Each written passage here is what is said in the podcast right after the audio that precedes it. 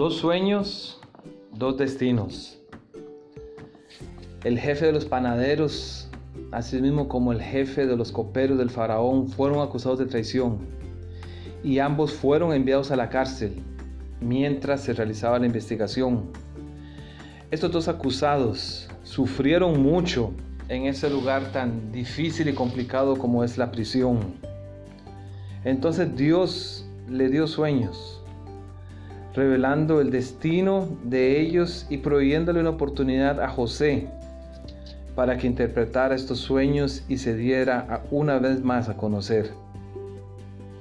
El sueño del jefe de los coperos era relacionado con su trabajo, uvas, una vid. Finalmente esas uvas maduran y él tiene la oportunidad de exprimirlas en la copa del faraón. La interpretación dada por José de que él sería restituido en tres días trajo esperanza a su corazón y el gozo renació en su vida. Y cuando José dio esa interpretación en Génesis 40, 14, él le pide, acuérdate pues de mí cuando tengas ese bien, y te ruego que uses conmigo de misericordia, y hagas mención de mí a Faraón, y me saques de esta casa, porque fui hurtado de la tierra de los hebreos, y tampoco he hecho aquí por qué me pusiesen en la cárcel. Luego, José dio la interpretación del sueño al panadero en donde anunciaba su destrucción. Sería colgado bajo la orden del faraón. Y así fue, cada detalle fue cumplido tal como José lo había interpretado. Sin embargo, el capítulo 40 termina con unas palabras muy tristes. Y el jefe de los coperos no se acordó de José, sino que le olvidó. ¿Y cuántas veces nosotros los seres humanos somos así? Cuando estamos en necesidad acudimos a personas, amigos, familiares, a que nos ayuden, nos dé la mano, pero después de que hemos recibido el favor nos olvidamos de ellos. Qué triste es esa actitud de ingratitud y lo que recibió José en ese momento fue el olvido de quien podía ayudarle en, esos momentos difíciles. José quedó chasqueado.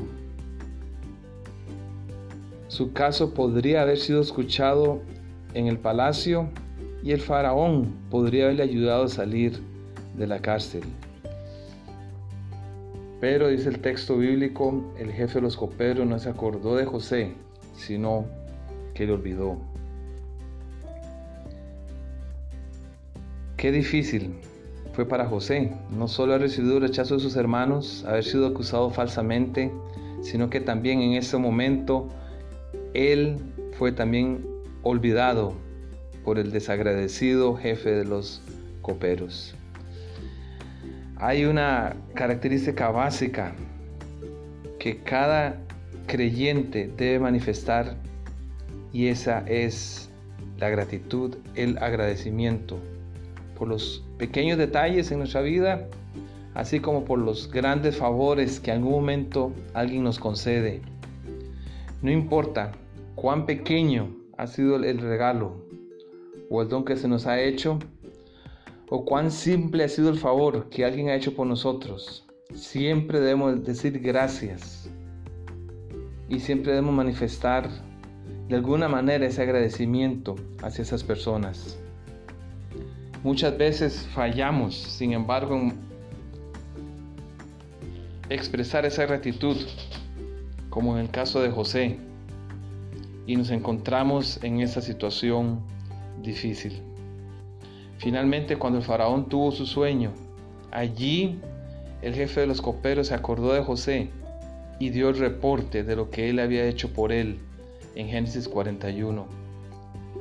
Ojalá que no cometamos el error del jefe de los coperos y siempre estamos agradecidos con todos aquellos que nos rodean y que de alguna manera nos dan un apoyo, nos dan unas palabras de ánimo.